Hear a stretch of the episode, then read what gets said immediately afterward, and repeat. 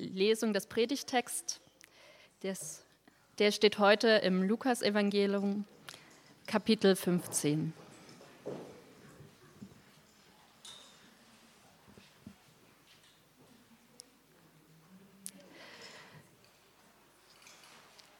Jesus fuhr fort. Ein Mann hatte zwei Söhne. Der Jüngere sagte zu ihm, Vater, gib mir den Anteil am Erbe, der mir zusteht. Da teilte der Vater das Vermögen unter die beiden auf. Wenige Tage später hatte der jüngere Sohn seinen ganzen Anteil verkauft und zog mit dem Erlös in ein fernes Land. Dort lebte er in Saus und Braus und brachte sein Vermögen durch. Jetzt kam er zur Besinnung. Er sagte sich, wie viele Tagelöhner hat mein Vater, und alle haben mehr als genug zu essen. Ich dagegen komme hier vor Hunger um.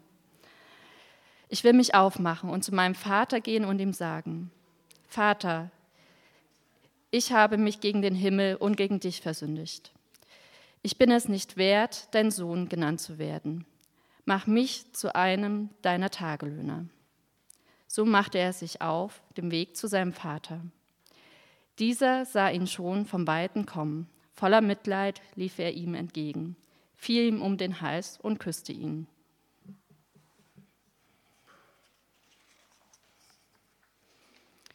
Der ältere Sohn war auf dem Feld gewesen. Als er jetzt zurückkam, hörte er schon von weitem Lärm und Lärm von Musik und Tanz. Er rief einen Knecht und erkundigte sich, was das zu bedeuten habe. Dein Bruder ist zurückgekommen, lautete die Antwort. Und dein Vater hat das Mastkalb schlachten lassen, weil er ihn wohlbehalten wieder hat. Der ältere Bruder wurde zornig und wollte nicht ins Haus hineingehen. Da kam sein Vater heraus und redete ihm gut zu. Aber er hielt seinem Vater vor, so viele Jahre diene ich dir jetzt schon und habe mich nie äh, deinen Anordnungen widersetzt. Und doch hast du mir nie auch nur einen Ziegenbock gegeben, sodass ich mit meinen Freunden hätte feiern können. Und nun kommt dieser Mensch da zurück, dein Sohn, der dein Vermögen mit Huren durchgebracht hat. Und du lässt das Mastkalb für ihn schlachten?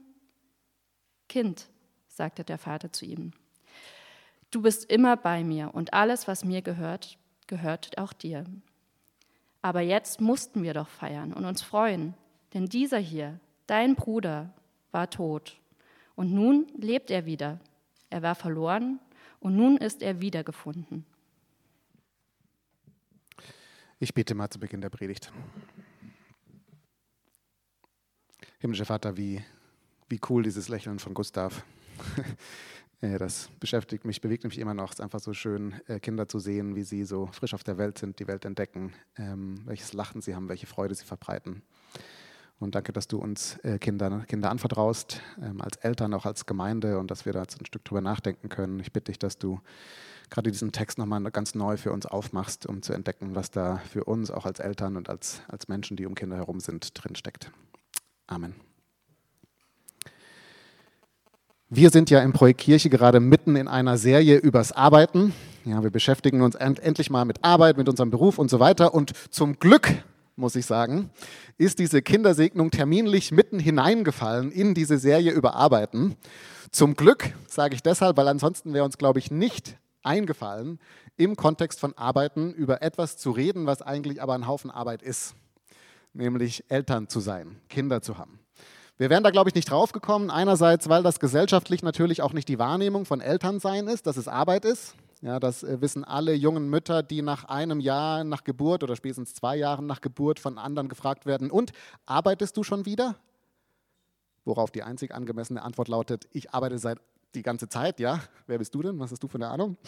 Ähm, wir wären deshalb nicht drauf gekommen. Wir wären aber, glaube ich, auch nicht drauf gekommen, über Kinder zu haben, Erziehung und so weiter, im, im Kontext von Arbeit zu reden, weil Kinder zu erziehen eine ganz eigene, eine ganz bestimmte Form von Arbeit ist. Es ist eine ganz bestimmte Form von Arbeit, die wir oft nicht als Arbeit wahrnehmen, aber die oft trotzdem Arbeit ist, die Schwerstarbeit ist. Und damit meine ich jetzt nicht das Windelwechseln und ähm, das äh, frisch gebackene Teenager aushalten. Ich meine damit auch nicht, dass äh, manchmal Kinder zu haben mehr Weitsicht, Entscheidungsmut und Spannkraft erfordert als manche CEO-Position. Was ich damit meine, ähm, ist folgendes, und ich mache mal ganz kurz ein großes Fass auf. Jede Art von Arbeit, egal welche Arbeit wir machen, jede Art von Arbeit erfordert zwei Dinge. Sie fordert Kompetenz und sie erfordert Charakter. Jede Arbeit. In jeder Arbeit brauchen wir Kompetenz. Wir müssen einigermaßen das tun können, was wir da tun sollen. Ja, wir müssen das Was beherrschen sozusagen, um zu arbeiten. In jeder Arbeit ist es aber auch wichtig, dass wir Charakter mitbringen, also das Wie, wie wir das machen. Zumindest wir müssen genug Disziplin mitbringen für jede Arbeit, um sie zu Ende zu bringen. Ja, es erfordert ein, ein Stück weit Charakter. Jetzt in den allermeisten Kontexten von Arbeit, in denen wir so drin sind in unserer Berufswelt, geht es vor allem immer um Kompetenz. Es ist wichtig, dass wir es können, dass wir wissen, was wir machen. Das ist die entscheidende Komponente. Klammer auf, gesellschaftlich ist das die Perspektive. Ich sehe das anders. Klammer zu. In Kindererziehung ist die Sache umgedreht. Klar brauchen wir auch Kompetenz in der Kindererziehung, dass wir wissen, was wir tun. Viel wichtiger ist aber, wie wir es tun, wer wir sind. Das Entscheidende an Kindererziehung ist mein Charakter. Und deswegen bedeutet Kinder zu haben, Kinder zu erziehen, eines erfordert eine bestimmte Art von Arbeit, und zwar Arbeit an mir selbst. Arbeit an meinem eigenen Herzen, weil dadurch auch das, das Herz meines Kindes geformt wird. Das ist die Arbeit, die, um die es bei der Kindererziehung geht, würde ich sagen. Und um diese Arbeit möchte ich mir heute Morgen mit euch Gedanken machen, das möchte ich mir genauer anschauen. Und zwar anlässlich des Gleichnisses, das wir hier gerade gelesen haben von den zwei verlorenen Söhnen, weil man hier diese Arbeit, finde ich, sehr eindrücklich sieht und auch die Konsequenzen, die sie haben kann. Und dazu möchte ich mir gerne zwei Dinge mit euch anschauen. Zunächst mal die Zugewandtheit des Vaters, die Arbeit, die der Vater hier reinsteckt. Und dann mehrere gute Nachrichten für unsere Erziehung. Die Zugewandtheit des Vaters, die Arbeit, die er reinsteckt. Und dann mehrere gute Nachrichten für unsere Erziehung. Zunächst mal die Zugewandtheit. Und dazu können wir uns jetzt einfach nochmal kurz in diese Geschichte reindenken. Es ist mir bewusst, es ist eine der bekanntesten Geschichten der Bibel. Sie ist vielen von euch vertraut, aber lasst uns trotzdem nochmal ganz kurz damit reindenken. Ja? Äh, Jesus erzählt hier ein Gleichnis, eine Geschichte von einem Mann und zwei Söhnen. Und kaum ist dieses Grundsetup erklärt, kommt direkt der erste Aufreger. Der jüngere Sohn kommt jetzt zu seinem Vater und fordert seinen Teil des Erbes weil er mit diesem Geld, wie wir dann danach lesen werden, in die große, weite Welt ziehen möchte. Ja, er möchte was erleben, er möchte jetzt hier das Leben genießen. Und er hat jetzt keine Lust mehr zu warten, bis der Vater endlich gestorben ist. Ja, wenn er das Erbe dann bekommen würde. Deswegen kommt er zu seinem Vater und sagt, Vater, können wir nicht so tun, als ob du tot wärst? Ja, weil dann könnte ich jetzt dieses, dieses Geld schon mal bekommen, das wäre wunderbar, ich möchte nämlich Party machen. Jetzt selbst als heutiger Vater wenn man sich da mal ganz kurz reinsetzt, ist das ein harter Stich ins Herz. Ja? Mein Sohn wünscht sich eigentlich, dass ich jetzt mal ablebe, damit er äh, das Leben genießen kann. Für einen damaligen Vater ist das Ganze noch viel krasser, weil das Erbe, was dieser Sohn hier einfordert, das ist im Wesentlichen ein Stück Land. Ja, also alles, was man besitzt, steckte in dem Land. Was bedeutet, dass der Sohn an dieser Stelle seinen Vater dazu auffordert, einen Teil seines Landes zu verkaufen und damit vom Großgrundbesitzer zum Grundbesitzer zu werden. Ja, also gesellschaftlich eine ganze Ebene abzusteigen, in der Community verachtet zu werden. Ja, was ist denn mit dir los? Dein Sohn rebelliert gegen dich, muckt auf gegen dich. Ja, da ist, da, da ist ganz viel Egoismus im Spiel sozusagen, weil es dem Vater alles kostet, diesen Schritt zu gehen. Da ist offensichtlich eine gebrochene Beziehung. Da ist ganz viel Egoismus. Da ist eine sehr schmerzhafte Forderung. Und die Frage ist, wie reagiert dieser Vater jetzt? Wie reagiert dieser Vater? Schreit er seinen Sohn an und sagt, was denkst du eigentlich, wer du bist? Solange du deine Füße unter... Ne? ja, jagt ihn vom Hof, muss mal Stärke zeigen, diese Schande ausmerzen, den, den, das Kind mal wieder einnorden, weiß der überhaupt, was hier abgeht? Ja? Macht er das? Bleibt dieser Vater ganz sachlich und sagt, naja, also ich meine, du kannst das bekommen, ja, klar, natürlich, können wir machen. Die Konsequenzen sind dir aber bewusst. Ja? Also ich meine, dein Erbe ist dann weg. Von mir gibt es dann nichts mehr. Hier brauchst du auch nicht mehr anzukommen. Ja, also wenn dir die Konsequenzen bewusst sind, dann kannst du es natürlich machen. Bricht er drittens weinend zusammen und sagt, wie kannst du nur? Siehst du nicht, was du mir hier antust? Ja, wie du mein Leben zerstörst? Und versucht so über ein schlechtes Gewissen den Sohn nochmal reinzuholen. Das Krasse ist, dass all das macht der Vater nicht. Er verkauft sein Land. Er lässt sich öffentlich demütigen. Er lässt sich von seinem Sohn ein Stück das Herz rausreißen, wie in Vers 12 das formuliert wird, er teilt sein Vermögen. Wörtlich übersetzt steht da, er teilt sein Leben. Er teilt sein Leben, er gibt ein Stück seines Lebens, seines Herzens weg sozusagen. Das ist der bitterste Moment im Leben dieses Mannes und er lässt es geschehen. Das an sich ist schon mal bewegend, finde ich. Genauso bewegend ist er dann aber wieder mit dem älteren Sohn umgeht.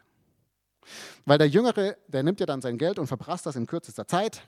Und kaum ist er am absoluten Tiefpunkt angekommen, ihr kennt die Geschichte vielleicht, entscheidet er sich jetzt zurückzugehen zu seinem Vater. Nicht mehr als Sohn, da denkt er, das hat er verspielt, aber zumindest doch als Arbeiter, man kann da ganz gut verdienen. Und so läuft er dann zurück zu seinem Vater und als der Vater ihn sieht aus der Ferne, rennt er ihm entgegen. Er umarmt ihn, er küsst ihn, er wirft eine Riesenparty, noch bevor sich der Sohn entschuldigt hat. Und jetzt kommt aber der ältere Sohn zurück und als der realisiert, was hier passiert, wird er so wütend, dass er nicht ins Haus geht. Er geht nicht zu dieser Feier. Er sorgt für den nächsten Skandal. Dieser Vater im orientalischen Kontext wird ein weiteres Mal gedemütigt. Vor allen, an, vor allen Anwesenden wird wieder klar, in dieser Beziehung, in dieser Familie funktioniert etwas nicht. Ja? Er muss zu seinem Sohn rauskommen, der sich querstellt. Und dann kommen diese ganzen Vorwürfe von seinem Sohn. Wie konntest du nur? Ja, ich habe nie das Mastkalb bekommen, für mich hast du nie eine Party geschmissen, jetzt kommt der, der alles verprasst hat und für den schmeißt du eine Party. Es kommt so ganz viel Bitterkeit zum Ausdruck, ganz viel Enttäuschung, die dem Vater so ins Gesicht geworfen wird. Und jetzt ist wieder interessant, wie der Vater reagiert. Sagt der Vater, ach, du wolltest das Mastkalb. Oh Mann, es tut mir voll leid. Ja, also hättest du doch mal was gesagt? Hey, also morgen rufe ich den Klaus Georg an und dann besorgen wir ein neues Mastkalb und übermorgen machen wir für dich eine Party. Ja, ist doch alles gar kein Problem. Komm, ist doch gut. Sagt er zu seinem Kind, was ist denn los mit dir? Freu dich mal. Ja, es ist nicht der Moment, egoistisch zu sein. Also, hallo, dein Bruder ist zurück. Wir dachten, wir sehen den nie wieder. Es geht jetzt wirklich nicht um dich. Freu dich mal. Ja, komm mal in Line sozusagen. Er macht wiederum beides nicht. Er spricht seinem Kind Liebe zu. Er sagt Kind, ein ganz liebevoller Begriff, der hier verwendet wird. Er sagt, was meines ist es doch auch dein. Und dann lädt er ihn ein, äh, sich ein, mitzufreuen, sich mitzufreuen, komm mit, ohne ihn aber dazu zu zwingen. Er lässt ihn ein Stück stehen in dieser Enttäuschung, in dieser Bitterkeit. Er löst es nicht für seinen, für seinen Sohn. Wenn man mit einem Wort das beschreiben wollte, was dieser Vater hier macht, dann würde ich sagen, meine Lesart der Geschichte ist, wie der Vater den beiden Söhnen begegnet ist, er bleibt präsent. Er bleibt ihnen zugewandt. Er bleibt bei seinen Kindern sozusagen. Er nimmt den Schlag ins Gesicht hin, den er da bekommt, und bleibt liebevoll. Aber er löst auch die Probleme der Kinder nicht für sie, sondern er bleibt bei ihnen. Er bleibt präsent. Und wie unfassbar schwer das ist, und wie viel Arbeit, innere Arbeit, Arbeit an mir selbst das kostet, das wissen alle, die Kinder haben. Also ich weiß nicht, wie viel von euch es passiert ist, was hier passiert ist, dass ein Kind zu euch gesagt hat, wäre schön, wenn du sterben würdest, ja, ich möchte eigentlich nichts mehr mit dir zu tun haben, aber was du mir vererbst, finde ich geil. Nehmen wir mal eine viel kleinere Situation. Viel kleinere Situation. In einem theoretischen Haushalt, wo ein Zwei- und ein Vierjähriger wohnen, völlig aus der Luft gegriffen ähm, wo das Wohnzimmer natürlich komplettes Chaos ist. Ja, jeden Abend aufs Neue ist einfach Riesenchaos. Und es ist dann klar, irgendwie, irgendjemand muss das jetzt noch aufräumen. Und bei kleineren Kindern macht man das ja noch ganz spielerisch. Ja, in diesem theoretischen Haushalt würde der Papa das so machen, dass er ganz spielerisch sagt: Komm, wir räumen noch auf und so, das ist doch ein schönes Aufräumspiel. Ja, und immer öfter sagen die Kinder dann: Mache ich aber nicht. Und so als guter Vater versucht man das dann nochmal ganz liebevoll. Ja, man sagt, komm, das machen wir jetzt, motivieren, wenn man spielt raus. Oder man zeigt so ganz liebevoll die Konsequenzen auf. Na, wenn du nicht aufräumst, dann ist morgen halt noch dreckig und dann können wir ja gar nicht so spielen. Ne? Hast du nicht Lust? Und aber das Kind sagt immer, mache ich nicht, mache ich nicht. Wenn sie zu zweit sind, sagen beide, mache ich nicht, was noch sehr viel großartiger ist. Und irgendwann ähm, ist man dann so ein bisschen in Stimmung, ja, und ähm, geht dann nochmal so, okay, also ich gehe jetzt drüber und ich bereite jetzt eure Milch vor, die ihr noch trinken wollt, zum, bevor ihr schlafen geht. Und wenn ich zurückkomme, dann ist es hier aber aufgeräumt. Ja. Und man verlässt dann den Raum in diesem theoretischen Szenario. Und kaum ist man draußen, hört man das Geräusch, was einem den letzten Nerv kostet. Man hört dieses was so die ganze Duplo-Kiste ist, die jetzt offensichtlich irgendeins von den Kindern nochmal ausgekippt hat, damit so richtig alles voll ist, im ganzen Zimmer. Ja. Das Letzte, Was man als Vater in diesem Moment im Blick hat, ist jetzt den Kindern zugewandt zu bleiben. Der Impuls ist zu sagen, jetzt kracht's. Und dann stürmt man in diesen Raum und die Stimme wird lauter und man sagt, Leute, was ist denn jetzt hier los? Ja, also den ganzen Tag habe ich mit euch gespielt. Und heute Abend muss ich auch noch was arbeiten, ich muss nämlich noch eine Predigt schreiben. Ja. Und das Einzige, was ich von euch verlange, ist, dass ihr jetzt noch ein bisschen mithelft. Ist das zu viel? Ich brauche ja gar keinen Danke, Papa. Du bist ein großartiger Papa. Du hast den ganzen Tag mit mir gespielt. Ja, aber es kann doch nicht sein, dass jetzt so eine Sauerei hier ist. Es wird aufgeräumt, sonst gibt es morgen keinen Nachtisch. Entweder man macht das oder man gibt auf und sagt, das Kind will nicht, also schickt man sie ins Bett und räumt selbst auf. und das ist nur eine kleine Situation. Ich glaube, was sich da aber abspielt, lässt sich im Prinzip auch auf größere Situationen übertragen, auch viel angespanntere Situationen mit unseren Kindern, weil, glaube ich, immer ein gleiches Muster abläuft. Es ist eine Situation, das Kind macht nicht, was ich möchte oder was ich denke, was es tun soll. Und das Erste, was passiert, ganz intuitiv zumindest bei mir, ist, dass man etwas zum, was, zu einem persönlichen Thema macht, was nicht persönlich war. Man macht etwas, man nimmt etwas persönlich, was eigentlich nicht persönlich war. Das Kind ist herausgefordert, damit, dass es aufräumen soll und es nicht möchte. Das ist die Herausforderung des Kindes. Aber weil es das nicht macht, nehme ich es persönlich. Auf einmal geht es nur noch um mich. Und die Frage, wisst ihr eigentlich, habt ihr nicht gesehen, dass ich den ganzen Tag für euch da war, was ich alles für euch mache und jetzt gehorcht ihr mir nicht? Auf einmal ist es persönlich, was nicht persönlich war. Es war eine Herausforderung des Kindes, aber jetzt habe ich mich involviert, jetzt geht es um mich. Und vielleicht geht es dann auch ums Prinzip auf einmal. Man will ja gehorsame Kinder. Ungehorsames Kind, jetzt muss ich mal eingreifen, jetzt muss mal erzogen werden. Irgendjemand muss dieses Kind jetzt mal erziehen, also werde ich jetzt mal erziehen und ihm mal sagen, wo es lang geht. Ja, auf einmal geht es darum, um, um Gehorsam, geht es um ihren Prinzip. Was dann zweitens dazu führt, dass wir Fronten aufbauen. Ich sehe nicht mehr das Kind in seiner Situation und seiner Herausforderung, sondern ich sehe einen Gegner. Ja, also jemand, der mir etwas vorenthält, was ich will. Ich will nämlich ein sauberes Zimmer, das Kind steht ihm im Weg. Also werde ich aggressiv. Ja, ich schlage zurück, ich werde lauter. In viel angespannteren Situationen kommen dann vielleicht auch Wörter, die das Kind nie hätte hören sollen, oder man wird doch irgendwie leicht handgreiflich und verliert völlig die Kontrolle. Und das führt schließlich dazu, dass man, ganz, dass man dann so kurzfristige Lösungen findet. Ja, irgendwie muss das jetzt geregelt werden und geht dann, damit geht man aber am eigentlichen Herz des Ganzen vorbei, an dem Thema, was das Kind eigentlich hat. Man droht jetzt Konsequenzen an, um das irgendwie klarzukriegen. Man wird laut oder man räumt es einfach selbst auf. Man löst die Situation mit einer kurzfristigen Lösung, die aber nichts mehr mit dem zu tun hat, was eigentlich die Herausforderung war, nämlich das Kind, das irgendwie damit umgehen muss, dass es was tun soll, was es gerade aber nicht möchte. Und man könnte jetzt sagen, das ist ja alles nicht so dramatisch. Und das ist es auch nicht. Bitte hört mich richtig. Ja, es passiert ja offensichtlich ständig in meinem eigenen Leben. Im Einzelmoment ist das nicht dramatisch, das passiert uns ja natürlich allen.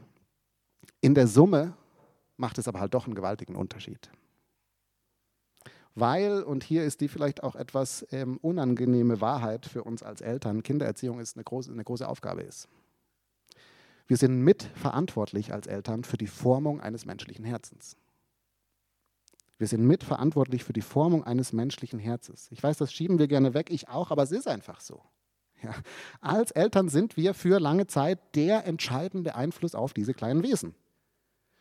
Wie dieser Mensch die Welt erlebt, wie er oder sie das Leben erlebt, ob er oder sie sich geliebt fühlt, ob er oder sie die Herausforderung des Lebens navigieren lernt, das alles wird von uns als Eltern geprägt. Und es entscheidet sich eben nicht an ein paar gut platzierten Gesprächen. Ja, wir haben so alle drei Jahre mal einen Talk und dann helfe ich dir in deiner Weiterentwicklung. Es liegt auch nicht an den richtigen Spielangeboten zur richtigen Zeit, sondern es entscheidet sich in der Summe dieser kleinen und großen Situationen. Da entsteht die Prägung. Und nur um die Aufgabe noch, Moment, noch größer zu machen, ich fahre es gleich runter, ja, ich lasse die Luft gleich raus. Aber nur um es für einen Moment war einfach, dass wir die Perspektive haben, nur um die Aufgabe noch größer zu machen, sind wir als Eltern ja auch recht entscheidend, nicht nur wie die Kinder die Welt und das Leben sehen, sondern auch wie sie Gott sehen. Wir sind auch erstmal prägend dafür, wie sie Gott sehen. Als Pastor von 13 Jahren habe ich inzwischen genug Erfahrung und mit genug Leuten gespr gesprochen, die einfach mit Gott als Papa oder Gott als Mama nichts anfangen können, das sogar eher furchtbar finden, weil das Bild so negativ belegt ist. Und ich habe mit genug Menschen zu tun gehabt, die Jahrzehnte brauchen, um glauben zu können, dass sie wirklich geliebt sind, ohne bestimmte Leistungen regelmäßig zu erbringen, ohne immer ein guter Christ zu sein sozusagen. Was Kindererziehung Erziehung ist, ja, also Prägung von der Elternbeziehung, was man auf Gott überträgt.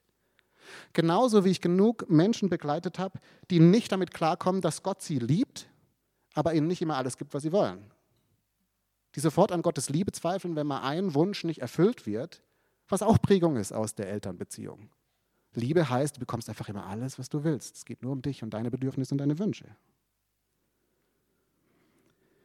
Ich habe vor ein paar Monaten eine Predigt dazu gehalten, dass wir unser, unseren Bindungsstil, wie wir Bindung aufbauen als Menschen, in der Beziehung zu unseren Eltern lernen und das immer unbewusst auch auf Gott übertragen.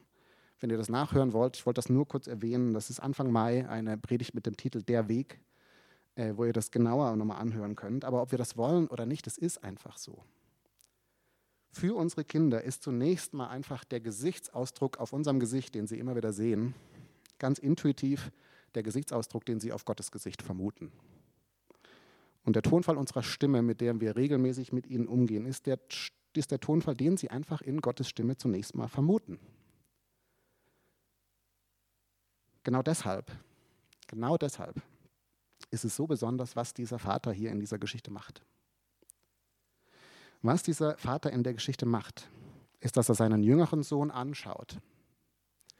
Und weil er es schafft, präsent zu bleiben, ja, ist also nicht persönlich zu nehmen, was der Sohn jetzt macht, obwohl das ja schon eine sehr persönliche Komponente hat, aber er nimmt es in dem Sinne nicht persönlich.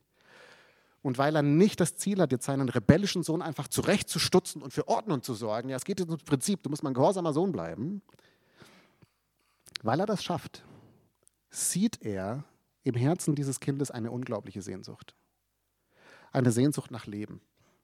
Eine Sehnsucht nach Leben, die dieser Sohn sich von etwas erhofft, die Erfüllung, die er sich erhofft, von etwas, was ihn enttäuschen wird. Ja, der Vater weiß das ja. Der Vater weiß, das wird schiefgehen. Der Plan seines Sohnes wird furchtbar gegen die Wand laufen. Das ist ihm bewusst. Aber ihm ist, glaube ich, auch bewusst, wenn ich ihn zum Hierbleiben zwinge, dann wird der ausbrechen. Und wenn ich das mache, dann wird er sich nie trauen, zurückzukommen. Dann wird er sich nie trauen, zurückzukommen. Dann ist das Spiel vorbei. Das heißt, damit dieser Sohn eines Tages die Möglichkeit hat, nochmal zu erleben und in der Tiefe zu begreifen, dass er wirklich geliebt ist. Dass in dieser Liebe auch immer ein neuer Anfang, eine neue Anfangsmöglichkeit steckt, schluckt dieser Vater in diesem Moment den Schmerz herunter und ist ihm gnädig, weil er möchte, dass auf Dauer dieser Sohn Gnade erlebt und spürt. Deswegen macht er das. Und das Gleiche gilt auch für den älteren Sohn.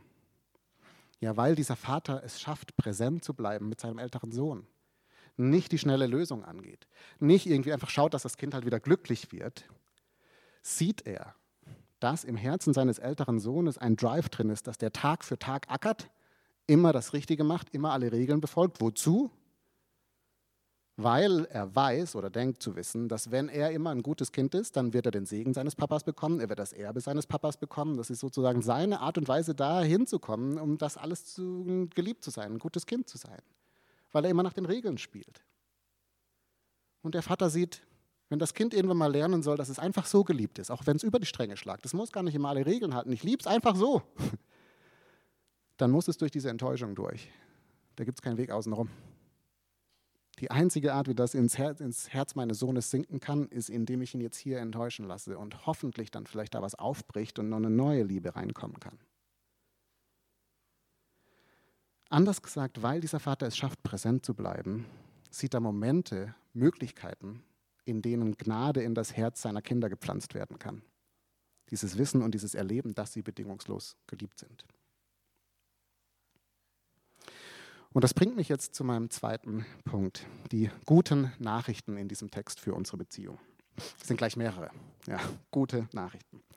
Erstens, ich finde, dieser Text ist eine großartige Ermutigung darin, dass Erziehung immer total limitiert ist. Die Grenzen von Erziehung sind hier offensichtlich. Ja, also ich weiß nicht, ob euch, das, äh, ob euch das so gleich bewusst geworden ist, aber Jesus erzählt ja hier eine Geschichte, in der er sagt, Gott ist wie dieser Vater. Und womit dieser Vater, der perfekte Vater sozusagen, zu kämpfen hat, ist, dass seine beiden Söhne total rebellisch sind. Ja.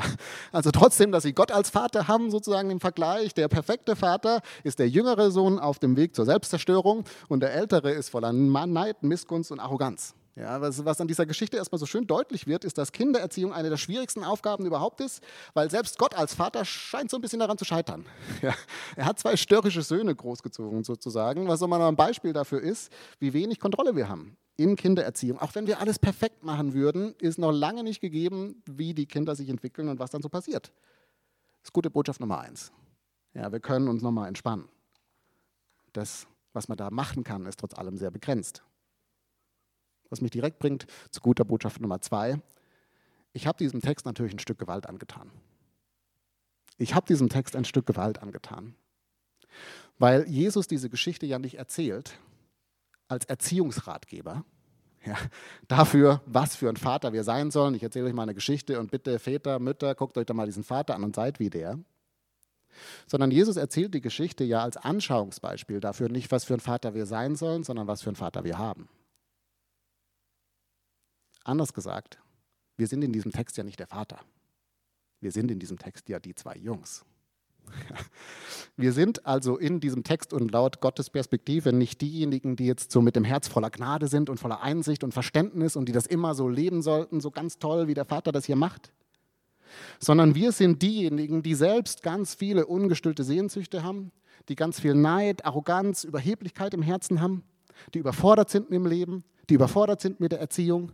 Ja, wir sind die zwei Söhne. Das ist genau unser Zustand, der hier beschrieben wird. Und ich glaube, genau das aber kann jetzt der Schlüssel sein, dazu unseren Kindern gegenüber doch immer wieder präsent zu bleiben und ihnen mit Gnade zu begegnen, ihnen wie dieser Vater ins Herz zu sehen, hinter die konkrete Situation zu sehen.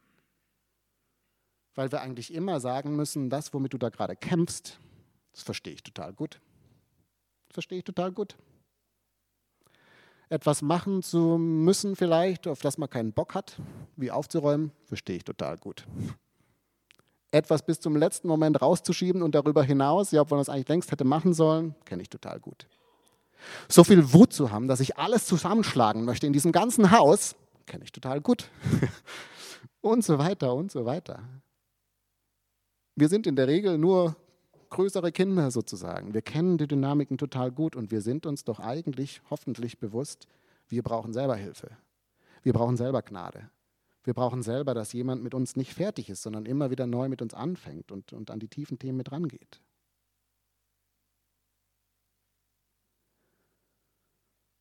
Und ich glaube, was uns dabei helfen kann, ist neu zu sehen, wer uns selbst entgegenkommt. Wer uns selbst entgegenkommt, dieser himmlische Vater. Weil das Schöne an dem Text ist, Gott geht ja mit uns so um wie der Vater mit seinen Söhnen.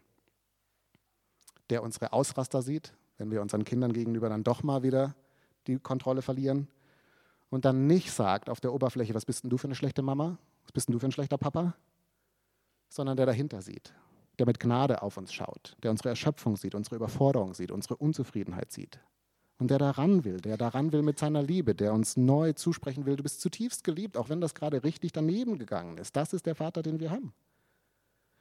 Der uns auch sieht in den Momenten, wo wir unsere Kinder überhöhen, wo wir alles tun, um die Probleme unserer Kinder zu lösen und der dann nicht sagt, was ist denn mit dir los? Ja, also ich meine, so wird das Kind ja nicht erwachsen, wenn du ihm immer alles gibst, was es will, sondern der dahinter sieht, der unsere Unsicherheiten sieht, vielleicht in unserer Erziehung, der vielleicht den Wunsch sieht, dass wir so sehr möchten, dass dieses Kind uns doch liebt und sieht, was wir tun, der diese Liebe, diesen Sehnsucht nach Liebe dahinter sieht und da rein möchte, uns neu zusprechen möchte, du bist geliebt, du bist so geliebt.